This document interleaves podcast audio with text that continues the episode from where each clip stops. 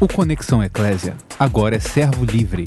Todo o conteúdo reunido para te servir melhor. Você está ouvindo uma produção servo livre. Aí, galera, boa noite para vocês. Paz de Jesus seja contigo, com teu coração, cada um de vocês, na verdade, né?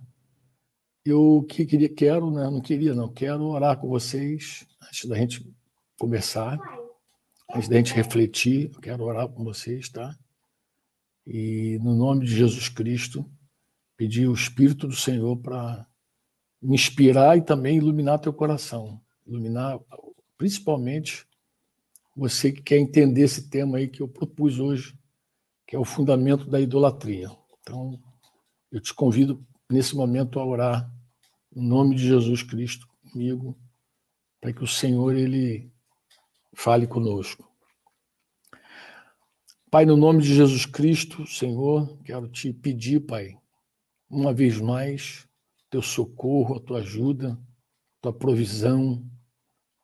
Pai, de verdade, o fluir do teu Espírito Santo, derramar do teu Espírito Santo sobre cada um desses amados que estão aqui hoje assistindo essa transmissão, mas também rogo por aqueles que vão assistir no outro momento, Pai te peço é, unicamente, Senhor, graça e misericórdia da tua parte para a gente poder para eu poder falar aquilo que está no teu coração sobre esse tema e também te peço para que os meus irmãos sejam iluminados, Pai, de forma profunda, para que eles possam, Senhor, compreender plenamente a tua vontade, Pai. Que eles possam alcançar, compreender aquilo que está no teu coração sobre esse tema, Pai. Rogo, Pai, no nome de Jesus Cristo, Pai, no nome de Jesus, que teu Espírito seja com cada um dos meus irmãos aqui, Senhor. E que tu mesmo se, se Pai, de propagar aquilo que é teu, aquilo que é a tua palavra, aquilo que é genuíno, aquilo que é do teu coração, que tu mesmo, Senhor, propague. Em nome de Jesus, papai, que eu oro a ti.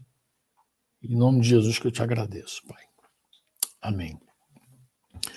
Então, meus lindos, meus amados, eu quero começar conversando contigo sobre um tema que eu discorri bem recente com o meu irmão Ideraldo de Assis, conversei com o Ideraldo de Assis, e também conversei com alguns, alguns líderes da igreja é, aqui em Piracicaba, são, por meio, da, desse, da, por meio dessa, dessa ferramenta. Né? É, embora o tema seja idolatria, eu quero falar sobre idolatria, rapidamente, espero ser breve contigo também. Eu acredito que é muito importante falar um pouco sobre adoração, para que você entenda onde é o desvio, né? onde é que a gente para de adorar a Deus e começa então a idolatrar, a ter um ídolo, né? Eu posso depois ir aprofundando contigo e também se esse tempo aqui não for suficiente, não quero falar muito, quero falar pouco, mas se não for suficiente, a gente pode voltar no, no outro momento, numa outra live, e eu poder discorrer melhor com vocês, tá? Mas vamos pensar assim, eu estou aqui com a minha Bíblia aqui nas mãos, a Bíblia da Virada.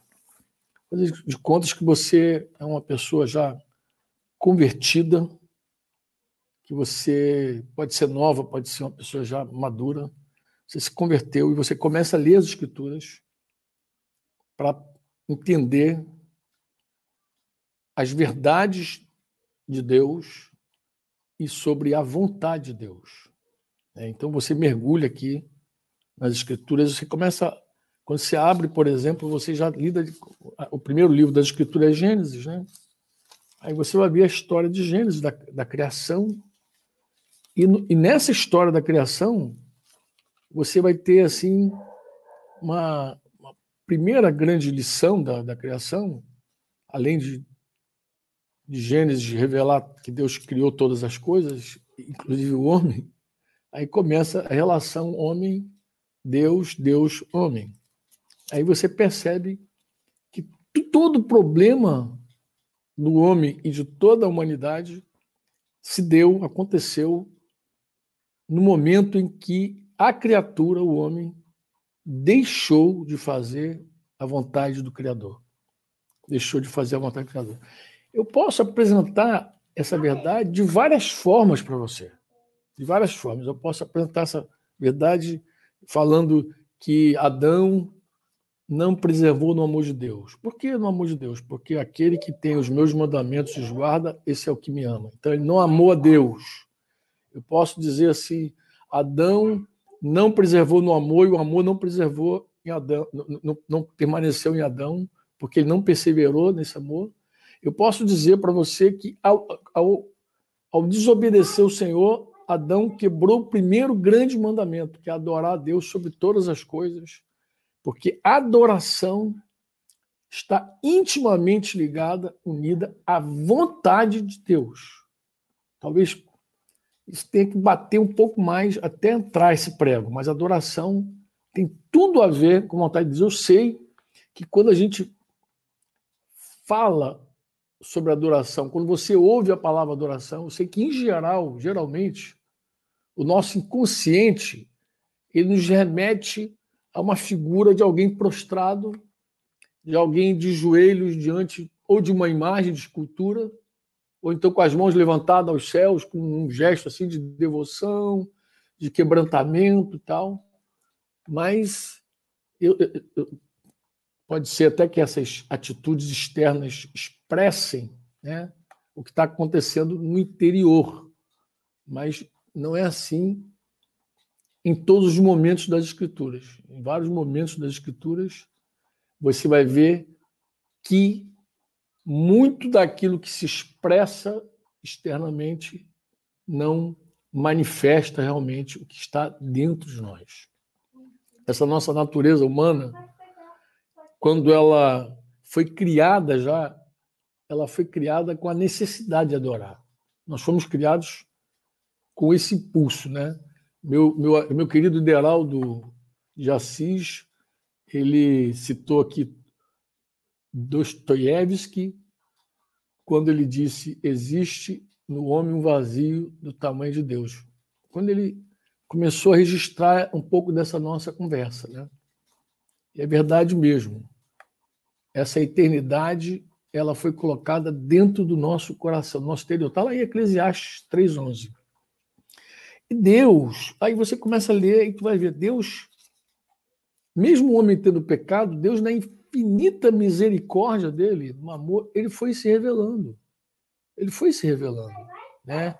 Ele teve um momento com Noé, depois veio o dilúvio, depois ele teve é, se revelou a Abraão, a Isaac, a Jacó, depois descendente de Jacó, José foi vendido, foi para o Egito, depois do Egito ele leva toda a família dele para o Egito, e lá no Egito, lá no Egito, é, acontece uma coisa assim, muito interessante lá no Egito. Eles ficam cativos por 400 anos, e aí Deus se revela um homem chamado Moisés. Salmo 103, versículo 7 vai dizer que Moisés, esse homem, ele, ele, ele viu o Senhor face a face, viu a Deus face a face como um amigo fala com outro. Êxodo 33, 11 vai dizer isso. E também o Salmo 103 vai dizer que Deus ele, ele revelou, ele revelou os caminhos dele a Moisés. Os feitos dele ele mostrou para o povo de Israel, mas os caminhos dele a Moisés. Então, Deus fez com que Moisés fosse um profeta para todo Israel. Moisés fosse um profeta para todo Israel. E nós Sabemos que até os dias de hoje os judeus consideram Moisés esse grande profeta, né? Então é uma coisa assim maravilhosa. Moisés foi instruído, embora de toda a ciência do Egito, mas depois ele foi instruído por Deus, né? Deus limpou Moisés desse Egito, né? Deixou ele 40 anos no deserto. Moisés foi chamado com 40, depois passou mais 40 anos no deserto, depois 80 anos atendeu o chamado de Deus e Deus então instrui Moisés. E é muito interessante, amado, muito interessante, porque essa instrução de Deus a Moisés é uma instrução de como o povo deveria adorar a Deus e servir a Deus, Deus verdadeiro. E como é que Deus fez isso com Moisés? Deus não deu para Moisés. Vou falar isso, eu sei que alguns não vão gostar muito, mas vou falar. É, Deus não deu para Moisés música, instrumento, adoração, nesse sentido externo. Deus deu para Moisés leis, estatutos, né? ele deu mandamentos perfeitos para o ser humano. Né? Deus revelou a Moisés a forma como ele pensa. E, e, e, os mandamentos de Deus, de uma forma clara, revela em essência o que é a verdadeira adoração a esse Deus soberano, criador, maravilhoso. E o que, que é, então, adoração verdadeira? O que, que tem a ver, Franco? Os mandamentos com a adoração? Tem tudo, amado. Tudo, tudo a ver. Nós adoramos a Deus quando nós fazemos a vontade de Deus, quando nós servimos a Deus. Adoração e serviço está intimamente ligado. Né? Eu, eu creio que por essa razão, também lá João 4, 22 registrou né, é, que Jesus falou com a mulher samaritana. Vocês adoram o que vocês não conhecem. Nós adoramos o que conhecemos, porque a salvação veio dos judeus. Verdade, verdade. É, Deus revelou ao povo judeu como ele deveria ser adorado. Ele, foi ele que disse lá em Êxodo 20, de 2 a 3, falou, eu sou o Senhor teu Deus, que te tirei da terra do Egito, da casa da servidão. Não terás outros deuses diante de mim. Foi o mandamento do Senhor. Né? E esses mandamentos de Deus, juntos, falando da sua vontade, inclusive essa, de não ter outros deuses, né? revelam a vontade dele. E quando você conhece a vontade de Deus, tu vê o cuidado de Deus, as intenções de Deus, o zelo de Deus, o amor de Deus por nós, por sua criação, né? E para que eu adore a Deus, você adore a Deus de verdade, nós devemos buscá-lo em espírito, disse Jesus, é verdade. Nós devemos conhecer a sua vontade, mais do que essas expressões, essas atitudes exteriores, cara de quebrantado, tal, sensibilidade à música, tal. Nós, porque essas coisas são muito previsíveis e são mecânicas muitas vezes. Às vezes realmente provém de um coração quebrantado, mas muitas vezes é coisa mecânica, entendeu? Mais do que tudo isso, nós precisamos conhecer e obedecer os mandamentos dos seus decretos, as leis dele, meditar nos seus estatutos, praticar a doutrina de Jesus, né? porque nisso consiste a verdadeira adoração. E é provável também que Jesus tenha dito, citou Isaías lá em Mateus 15, não sei se você lembra, quando ele falou: Esse povo honra-me com os lábios, mas o seu coração está longe de mim e em vão me adoram, ensinando as doutrinas que são preceitos de homens. Está lá em Mateus 15, 8 e 9. Bem, o contrário, se você pegasse esse texto e, e fosse avaliar direitinho, você percebeu o seguinte, que o oposto, o contrário dessa declaração, né, você vai ver que adoramos e honramos a Deus quando ensinamos e praticamos a doutrina que vem dele e não dos homens. Então, conhecer essa doutrina, mano, é essencial para a gente se concentrar na vontade de Deus, que revela o verdadeiro desafio cotidiano de oferecer a Ele nosso sacrifício agradável de Romanos 12, que é espetacular, Romanos 12, aquele apelo de Paulo, quando ele chama os discípulos a adorarem a Deus em espírito e em verdade. Eu eu quero chamar a tua atenção agora para a idolatria. Põe, põe atenção na idolatria aqui. Coloca atenção. Vou te falar sobre idolatria.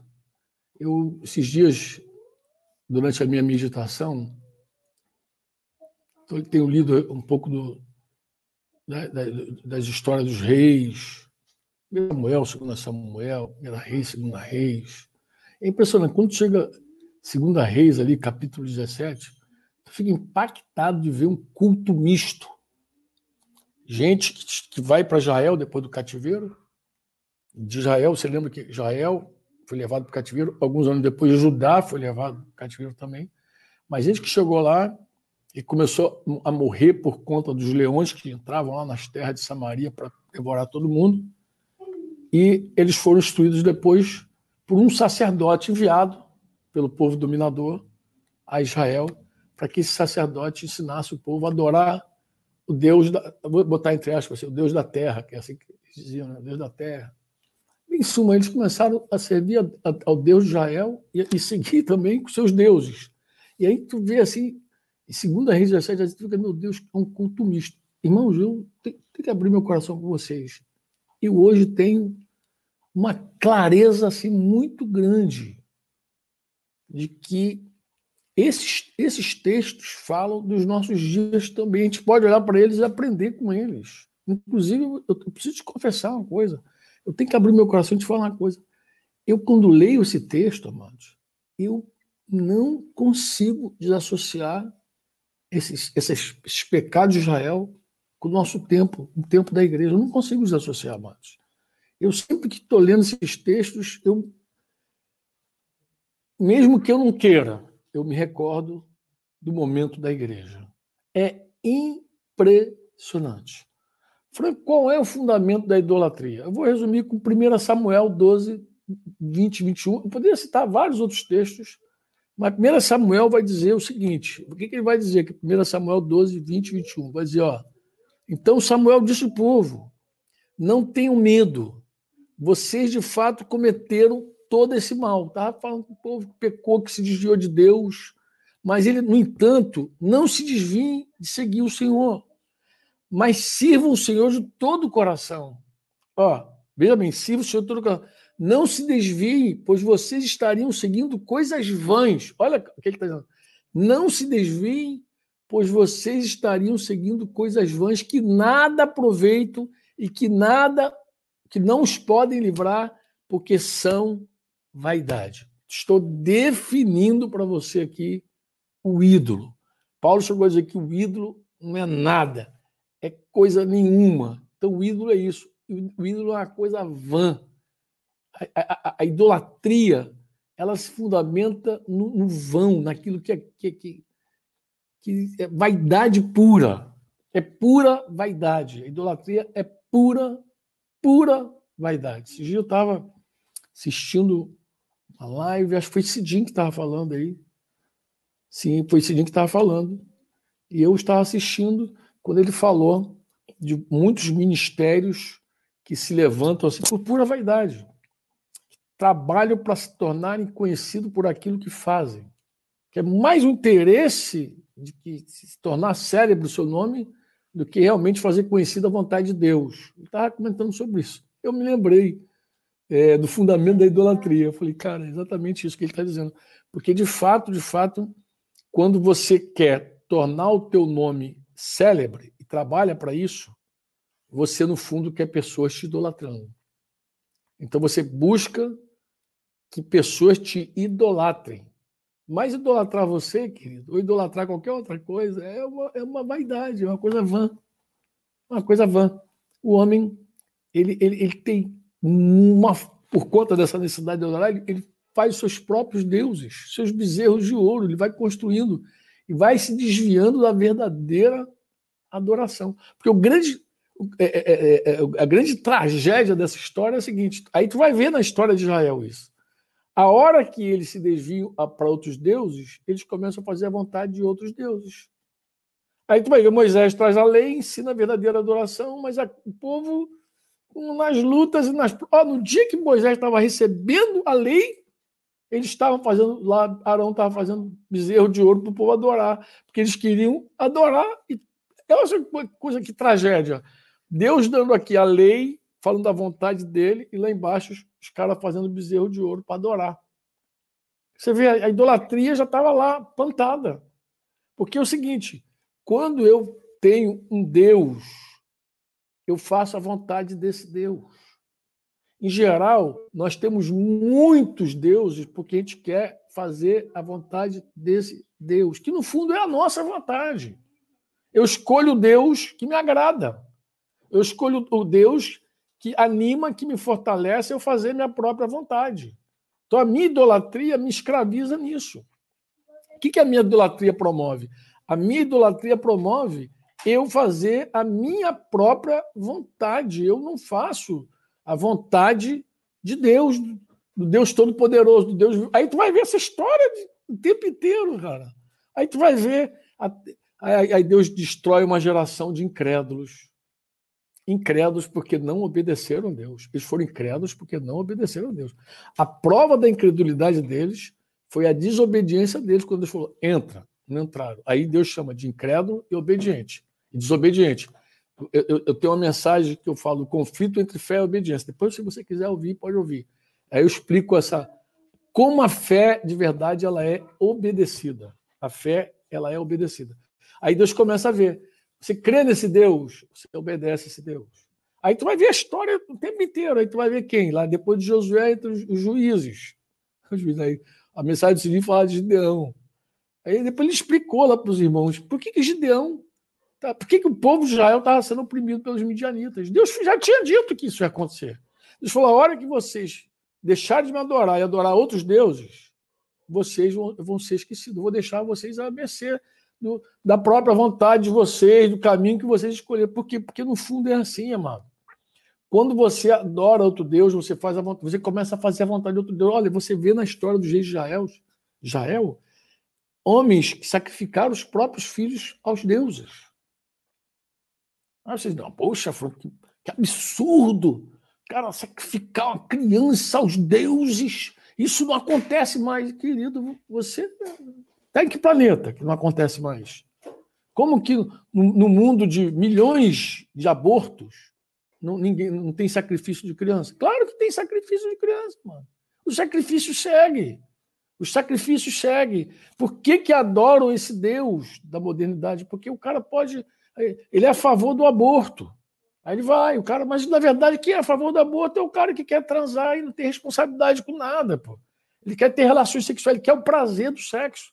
O, tem um livro chamado No Altar da Idolatria Sexual. Então você vê que tem gente que, que o ídolo é o sexo, o Deus é o sexo. Você ah, que isso? Querido, leia a Bíblia. Leia a Bíblia, vai ver que tem gente que idolatra o sexo como idolatra qualquer outra coisa. Eu também, algum tempo atrás, eu escrevi um artigo chamado Os Inimigos Andam Entre Nós, citando Filipenses 3,18. Né? Porque ele vai dizer assim: pois muitos andam entre nós, dos quais, repetidas vezes, eu vos dizia e agora vos digo até chorando. Vê que Paulo fala chorando, que são inimigos da cruz de Cristo. Né? Eu citei Filipenses, os inimigos andam entre nós. Que isso, Franco? Declaração, ela pode ser até assustadora, e é. Mas, deixa eu dizer para você, esses inimigos que Paulo está citando não são propriamente nossos inimigos. Na verdade, pode ser até nossos melhores amigos. Como assim, Franco? É, Paulo não está falando de nossos inimigos. A gente pode ser aqueles bons amigos nossos, como a gente costuma dizer. Esses inimigos a que Paulo se refere são inimigos da cruz de Cristo. Não são meus inimigos, nem, são da cruz de Cristo. Eles andam entre nós e não são poucos. Paulo vai dizer isso, são muitos que andam entre nós. Esses inimigos da cruz também são chamados de Satanás. É, assim que, é, essa é verdade. Isso chamou o nosso amigo Pedro de inimigo. A palavra Satanás ali é inimigo. É, é, ele falou assim: aparta de mim, inimigo. Né? Para Pedro, lembra lá de Mateus 16? Ele vai dizer: aparta de mim. Por que inimigo? Porque é aquele que se opõe a outro. No caso ali, Pedro estava se opondo a Jesus, estava sendo inimigo de Jesus, porque Jesus estava falando de ir para a cruz e Pedro querendo liberar de Jesus a cruz, que no fundo não era querendo liberar Jesus. Ele queria tirar a cruz dele mesmo, né? Mas é, uma, é, é, uma, é um significado. O significado é Satanás, é de origem aramaica essa a palavra no original, né? É alguém que se opõe a outro, alguém que, que, que tem uma ação contrária, entendeu? Então, esse nome é dado ao, ao, ao príncipe das, das trevas, né? ao príncipe dos, dos demônios, dos espíritos maus, o adversário inveterado de Deus e Cristo. Entendeu? É, é, é, o diabo que incita a apostasia de Deus, se apartar de Deus, ele que incita, tenta o pecado, ele engana os homens pela sua astúcia, né?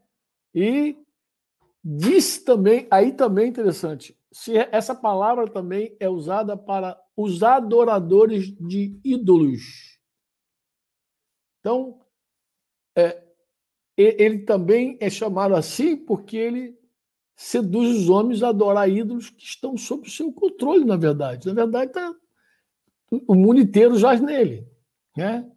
Então, o diabo usa seus demônios, ele é capaz de possuir pessoas, ele é capaz de infligi-las com enfermidade. Está escrito, é verdade. E o diabo, ele só é derrotado com a ajuda de Deus. Né? A Bíblia diz que quando Jesus voltar do céu, ele será preso com cadeias por mil anos, é o chamado milênio. Mas quando esses mil anos terminarem, ele de novo vai andar no meio da terra. Esse inimigo vai estar aí no meio da terra. Né? E quando você tem um comportamento assim que se opõe à verdade, se opõe a Deus, se opõe à cruz, é chamado de inimigo também, de Satanás. Paulo, ele vai usar uma palavra muito parecida, muito parecida, né? A essa de Satanás. Ele usa uma palavra muito parecida. Ele não está usando Satanás, não, mas ele está falando de inimizade, ele está falando de causa de, de, inimizade, né? Ele, ele vai dizer que é uma pessoa detestável, odioso, hostil. É isso que ele vai dizer, né? Mas a pergunta Posso, alguém pode estar achando que eu estou afastando, mas deixa eu dizer uma coisa. Como é que esses caras, acho que essa pergunta cabe, como é que esses caras se tornaram inimigos da cruz de Cristo? Você deve lembrar lá, vai ler Filipenses lá, 3,19. Ele vai dizer: só se preocupam com as coisas terrenas. Então, a ocupação deles, o cuidado deles, a ocupação e a pré-ocupação se ocupam antes com as coisas terrenas. Só. Só. O olho deles é só no terrenal. Eu, eu, eu penso que essa palavra, irmãos, ela não, não carece de nenhuma explicação.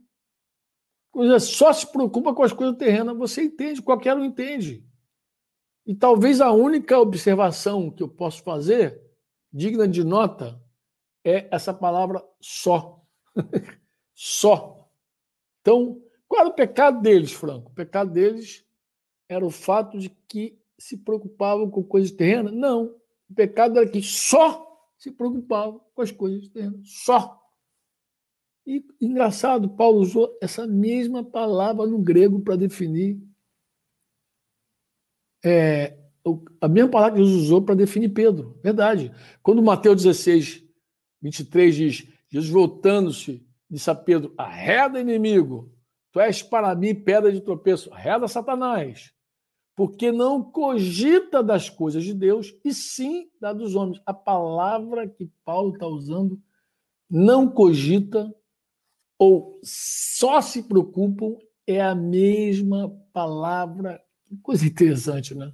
Eu não sei se a, se a pronúncia é frorneu, mas é alguma coisa assim que eu não sei grego, né? Nem sei português direito, imagina grego não sei se é Forneu, mas é Forneu, alguma coisa assim, que disse que Pedro ele não cogitava das coisas de Deus, sim da dos homens. E Paulo disse que os inimigos da cruz só cogitavam das coisas terrenas.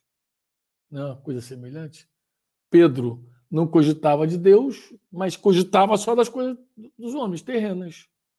É isso que Jesus está falando e, e, e Paulo está dizendo que você só cogita das coisas, esses inimigos da cruz, das coisas terrenas. Então, quando os nossos pensamentos estão limitados à nossa própria opinião, nos tornamos pedra de tropeço para aqueles que querem a cruz. Puxa, guarda isso. Ó, quando os nossos pensamentos estão limitados, escravizados, só cogita das coisas terrenas, a nossa própria opinião, tão escravo, nós nos tornamos pedra de tropeço para aqueles que querem a cruz. nós precisamos entender definitivamente que não podemos receber Jesus e rejeitar a cruz. Essa é a vontade de Deus, amado. É só por meio da cruz, do quebrantamento, da ação do Espírito Santo, que a gente pode experimentar a, a, a vontade de Deus. Aí, por isso que eu estava maravilhado com Romanos 12 aqui. Acordei com Romanos 12 hoje. E depois eu vi um. Acordei meditando em Romanos 12. Estava com Romanos 12 assim. Se eu fosse falar agora, eu ia falar sobre Romanos 12. Mas vi um, um videozinho tão legalzinho do Davi, a Davi Almeida no Instagram, até marquei lá. Ele falando sobre Romanos 12. Eu falei, ah, que delícia. Fiquei lá com aquele jovem, um jovem, falando sobre Romanos 12. E eu fiquei assim, é, maravilhado, né?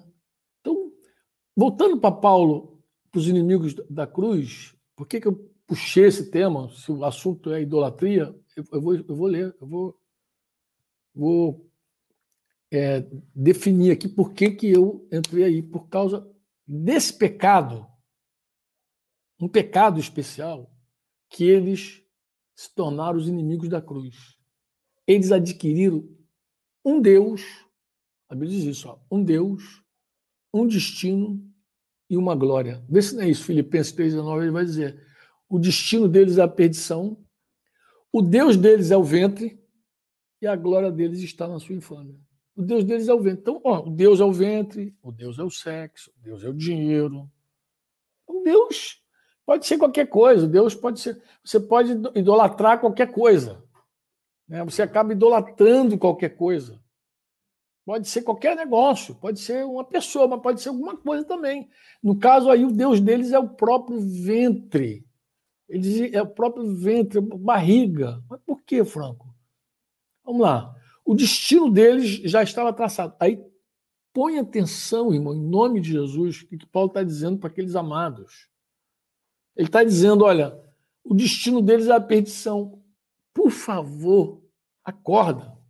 Ele está dizendo: eles estão destinados, não predestinados. Por causa dessa idolatria deles, eles estão destinados à perdição. Por quê? Porque o Deus deles é a barriga, eles só pensam em comer, pô. O destino deles já estava traçado, perdição. Mesmo andando entre nós, estão andando entre nós, mas estão perdidos, pô. Estavam destinados à, à perdição aqueles lá de, de, de Filipos. Eu fico estupefato assim. Toda vez que eu, que eu leio o apóstolo da graça afirmando desgraça. O Deus deles é o estômago. Eles eram glutões. A comunhão deles se tornou comunhão, não é comunhão, comunhão. Só pensam em comer, só se ajuntam para comer. Eles não se juntavam para outra coisa, só se juntavam para comer. A comida era tudo que trazia prazer para eles. Nunca estavam fartos. Pô, se, a, se a igreja daqueles dias, irmão, fosse como nós, que nos preocupamos mais com os beberrões do que com os comilões, aqueles inimigos da cruz iam passar desapercebidos. Eu, deixa eu corrigir. Eu até acho que eles já estavam desapercebidos, porque senão Paulo não teria advertido com lágrimas. Né? Eu acho que eles passaram desapercebido lá, como passaria desapercebido aqui, só não passou desapercebido por Paulo. Né?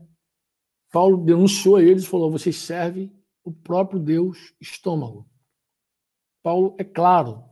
E ele diz uma coisa interessante: diz que a glória deles é a infâmia, ou seja, é, é a própria vergonha. Como assim, Franco? É muito, muito terrível isso. Mas é assim: a pessoa se gloria naquilo que deveria envergonhar. Em geral, quando alguém me pede conselho para fazer cirurgia de redução de estômago e tal, eu avalio muito se é um caso de saúde realmente. Mas eu vou sempre, eu falo sempre, a pessoa pode ficar bicuda, chateada, mas eu vou dizer, olha, se o teu problema é comer muito, e por conta disso você está acima do peso, a raiz disso não está na barriga, está aqui, ó, na cabecinha não está na barriga. Se você operar a barriga, opera o estômago, você vai resolver momentaneamente a parte estética, tu, talvez até a, a tua saúde. Mas quando o pecado é glutonaria, A cirurgia tem que ser na cabeça, na mente. Tem que ser um arrependimento, uma metanoia, uma rendição plena a Deus. Do contrário, nós vamos nos gloriar naquilo que deveria nos envergonhar. Como assim? Fala, é verdade, amado. Ó, o cara que bebe muito se gloria encher a cara, bebe mais que todo mundo, e o que come muito é igual. Ele se gloria de comer um, um boi, faz competição para ver quem come mais. Então, são, é, é, é um idólatra, idolatra o próprio estômago e depois se gloria na, na façanha dele, entendeu? Na façanha. Eu não me lembro, irmãos, durante esses anos todinho que eu estou caminhando no meio da igreja de Jesus no Brasil e fora, até fora, não me lembro de nenhum caso de disciplina envolvendo esse pecado de glutonaria. Não me lembro. Não sei se algum, alguém está aí, pode me ajudar a falar. Disciplinamos o irmão porque ele é glutão. Não me recordo. Em geral, o que faz com a glutonaria é brincar, entendeu? Zoar muito. E eu, eu já, já até já até fui disciplinado e já vi outra disciplina envolvendo bebida alcoólica, mas não não é glutonaria. Eu Alguém falou assim, Franco, tem alguma solução para a gente deixar de ser idólatra? Embora eu só peguei aqui um ponto. Eu acho que eu vou ter que voltar aqui com vocês, porque eu não quero me ceder muito. Também nem posso, tenho um compromisso daqui a pouco com os irmãos do Chile. Mas eu, de repente, volto. Mas eu acho não quero terminar sem apontar um caminho, tá, irmãos? Porque é, existe uma saída, como sempre houve para Israel, para todos que andaram ali e viram Deus falando, e Deus fazia milagres poderosos no meio do povo de Israel. Claro, os milagres não, não salvam. Milagre não produz fé. Milagre produz um. Pode, num momento assim, pode produzir uma, um quebrantamento, uma rendição, mas a fé ela vem pelo ouvir, né? O, o milagre pode levar até alguém, em algum momento, a se prostrar diante de Deus, falar realmente tu és Deus. Mas o objetivo do milagre é fazer a pessoa ouvir o que Deus está falando. Porque Deus escolheu salvar o mundo pela loucura da pregação, da mensagem. Então, o milagre é para prender a tua atenção para você ter a mensagem. Porque se você ouvir a mensagem, você vai ouvir a doutrina também. Daqui a pouco você vai estar vivendo para fazer a vontade de Deus. E vai parar de, com toda idolatria. A, a solução para nós deixarmos de ser inimigos da cruz, realmente, irmãos, passa por uma metanoia profunda. Filipenses 3, 20 e 21, ele vai dizer: Pois a nossa pátria está nos céus de onde também aguardamos o Salvador, o Senhor Jesus Cristo, o qual transformará o nosso corpo de humilhação para ser igual ao corpo da sua glória, segundo a eficácia do poder que ele tem de até subordinar a si todas as coisas. Nós precisamos, irmãos, de uma vez por todas entender que a nossa pátria está nos céus. Nós vivemos no mundo, mas não somos do mundo necessitamos mais do que nunca buscar as coisas lá do céu. Paulo disse isso aos Colossenses da seguinte maneira: portanto, é Colossenses 3:1. Se fostes ressuscitados juntamente com Cristo, buscai as coisas lá do alto, onde Cristo vive, assentado à direita de Deus. Quando eu busco as coisas lá do alto, onde Cristo vive, eu busco a vontade de Deus. Eu não busco só o poder de Deus, as coisas que Deus pode fazer. O interessante é que a oração que Jesus ensinou diz: santificado seja o teu nome, venha a nós o teu reino e seja feita a tua vontade. Então, a oração é venha o teu reino e faz a tua vontade. Se Deus não faz a vontade dele, não é o reino dele que está entre nós, é outro reino. E se é outro reino que está entre nós, não é um reino de Deus, quem é que está sendo adorado? Se há outro reino entre nós, que não é o reino de Deus, eu vou falar, nós estamos seguindo coisas vãs. Estamos seguindo ídolos que não podem fazer nada por nós. Quando Deus manifesta o poder dele, miraculoso, ostentoso, poderoso, ele está dizendo: Eu posso ajudar vocês. Ele se revelou, ele, mostrou os feitos dele Israel, dizendo: Eu posso ajudar vocês. Mas todos aqueles milagres, irmão, não foi suficiente para o povo obedecer. Não foi suficiente para o povo obedecer. É interessante, muito interessante. Depois entra os juízes lá. Aí tu vai ver que cada juiz que Deus levantou, levantou debaixo de muito poder. Mas ainda assim, quando morria aquele juiz, eles deixavam de cumprir os mandamentos do Senhor. Era assim com os reis, aí mais de Judá do que de Israel. Os reis de Judá, muitos deles se voltaram para Deus e traziam a vontade de Deus para o meio do povo. Enquanto vontade, aquele rei estava vivo, o povo adorava Deus, servia a Deus. Aquele rei morreu, tinha que depender do próximo. Às vezes um sacerdote ajudava também.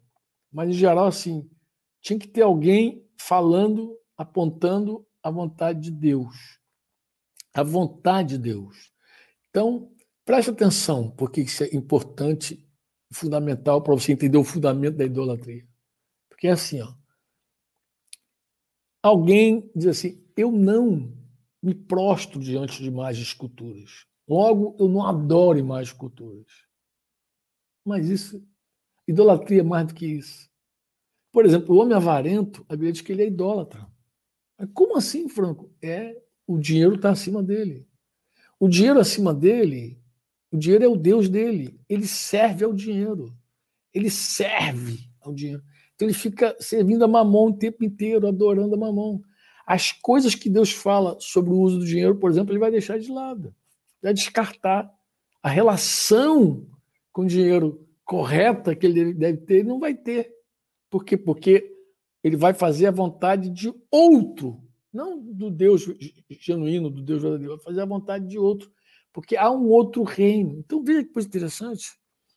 Quando Saul foi reprovado, Deus falou por boca de Samuel. Falou que a rebelião é como pecado de feitiçaria. E a obstinação, o coração obstinado era como a idolatria. Que coisa interessante. Não, Saul não estava adorando nenhuma imagem. Saul não estava adorando ninguém. Ele, ele, ele não se prostrou diante de nenhuma imagem. Os, os pecados de Saul nós conhecemos. Foi desobedecer a Deus. Deus falou uma coisa para ele e ele não fez. É muito interessante isso. Eu acho que eu termino aqui com Saul, com vocês. Ele é muito interessante, irmãos. Mas muito. Sabe o que é muito interessante? É muito, muito interessante. Eu me pego com Saul. É, eu, eu, esses dias eu até fiz uma anotação sobre Saul, que foi assim, ainda falando sobre o fundamento é, Saul é uma boa figura. Vamos lá, pega 1 Samuel 10, 7. 1 Samuel 10, 7, tu vai ver é o seguinte: tu vai ver Deus falando com Saul, por boca de Samuel.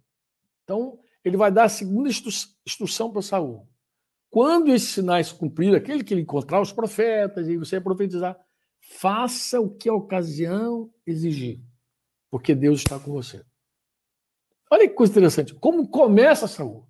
Saul começa com assim: Olha, quando você vê todos esses, sinais cumprindo, quando você profetizar, encontrar os profetas lá, quando você vê tudo isso, faça o que a ocasião exigir, porque Deus está contigo. Ponto.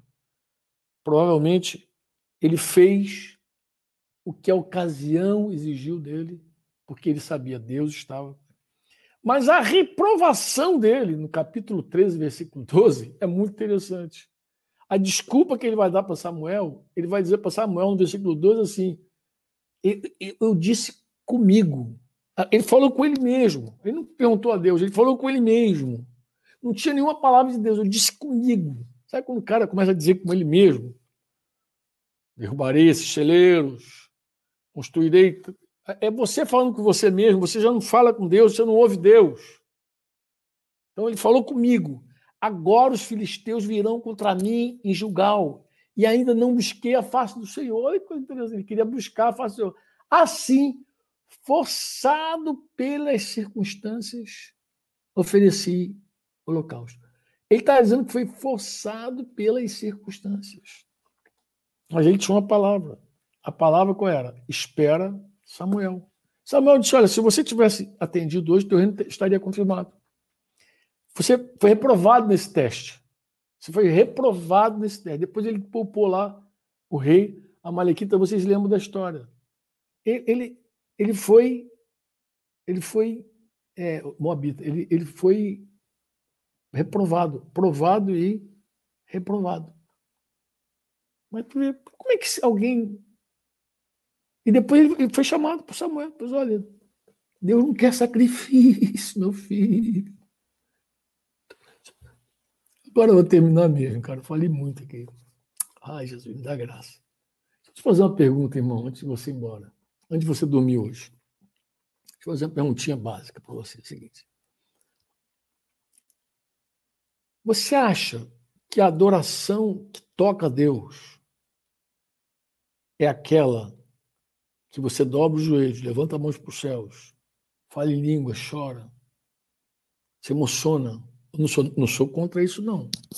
Eu gosto muito de manifestar, também com gestos, eu também choro, eu também falo em línguas, eu também. Não estou me referindo a isso. Eu, quero te fazer uma pergunta. Guardo a minha pergunta. Você acha que essas expressões falam mais alto do que a obediência? Se você pensa assim, você pensa como Saul pensava, que oferecer sacrifícios, holocaustos, era mais do que obedecer a Deus. Se você pensa que todos esses sacrifícios, todos esses serviços culto, a gente pensa, a gente chama de culto a Deus, a gente chama de culto. Nós achamos que aquilo ali é mais tremendo do que obedecer a Deus. Nós estamos aí já por quarto mês sem uma celebração. Mas se você está esperando o ajuntamento da igreja para manifestar a tua adoração, e esses quatro meses você não tem adorado a Deus, obedecendo a Deus, fazendo o que Deus quer, está reprovado. Está reprovado. A adoração é uma obediência, é uma entrega é uma rendição. Você pode passar um ano na cadeia, no hospital, em qualquer outro canto, sem reunir, sem juntar, e ainda assim não negar o nome do Senhor. Leia, leia, é, leia a Bíblia e leia também a história de pessoas que foram perseguidas aí, torturados por amor a Cristo, um filme que está até rolando aí. Pessoas que não negaram a fé, que seguiram manifestando a glória de Deus, fazendo a vontade de Deus, realizando a obra de Deus, mesmo na cadeia. Se você pensa que estar prostrado, ministrando, é mais importante do que a obediência, você pensa como Saul, que acha que mais importante é oferecer sacrifícios a Deus. Deus, Deus tem mais prazer na obediência do que nos sacrifícios, amado. É muito mais prazer na obediência. É por isso que quando você vai levar a tua oferta no altar, lembrar que teu irmão tem alguma coisa contra você, você tem que ser reconciliado com ele. Porque Deus tem muito mais prazer na reconciliação com o irmão. A comunhão tem que ser restaurada do que na, na tua oferta entrega ali, pô. O teu, teu culto não é maior, não é mais importante para Deus do que a tua obediência, do que a tua vida com o teu irmão. Porque o que vai perpetuar para sempre é nossa obediência ao Senhor. É sempre vivendo para fazer a vontade dele. A comida de Jesus era fazer a vontade do Pai e realizar a obra do Pai. Então, se nós estamos no fundamento errado da idolatria, nós vivemos para fazer qualquer vontade, menos a de Deus. Nós vamos viver para nos entregar o prazer do sexo, ou de qualquer outra aventura, de qualquer coisa. Vamos viver em prol de qualquer coisa para fazer a nossa vontade, mas não vamos viver para fazer a vontade de Deus. O, o discipulado nada mais é que você animar pessoas a fazer a vontade de Deus. Você ensina ela verbalmente, você ensina ela com exemplo. Isso é discipulado. Você ensina repreendendo, você ensina advertindo, você ensina corrigindo, puxando a orelha, você ensina a pessoa a fazer a vontade de Deus. Esse é o papel do discipulador. É levar a pessoa a adorar a Deus sobre todas as coisas, a amar a Deus sobre tudo e todos, e amar o próximo como a si mesmo e amar a igreja como Jesus nos amou. Esse é o trabalho nosso. Nosso trabalho discipular é esse.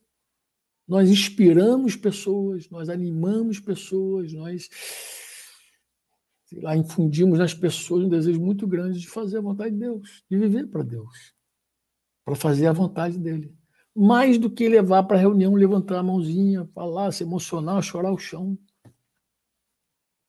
Muito mais do que isso, muito mais do que isso. Isso não é discipular. Alguém pode até imitar a gente na nossa forma, na nossa expressão, mas precisa imitar a nossa obediência, nossa sensibilidade e a nossa graça. Graça, porque é pura graça de Deus mesmo, de ouvir a voz de Deus e de fazer o que ele mandou. Amém? Eu termino aqui. Acho até que esse, esse, esse tema dá um segundo tema, mas vamos esperar aí para ver como as coisas andam, tá? Um grande beijo no teu coração. Espero em breve poder reencontrar alguns pessoalmente. De verdade que isso tem, acredito tem muito valor para Deus e também para nós. Poder ver, poder abraçar, dar um ósculo santo, né? É muito bom, é muito lindo, muito precioso poder orar, impor as mãos, né? receber, olhar no olho, ter que discernimento da hora. Muito bom. Espero que Deus nos conceda isso, tá? É, que a paz do Senhor seja com o teu coração e que o Espírito de Deus siga falando contigo, tá bom? Grande beijo para todos vocês que participaram até agora, tá? Até a próxima. Em nome de Jesus, tá? Você ouviu uma produção Servo Livre.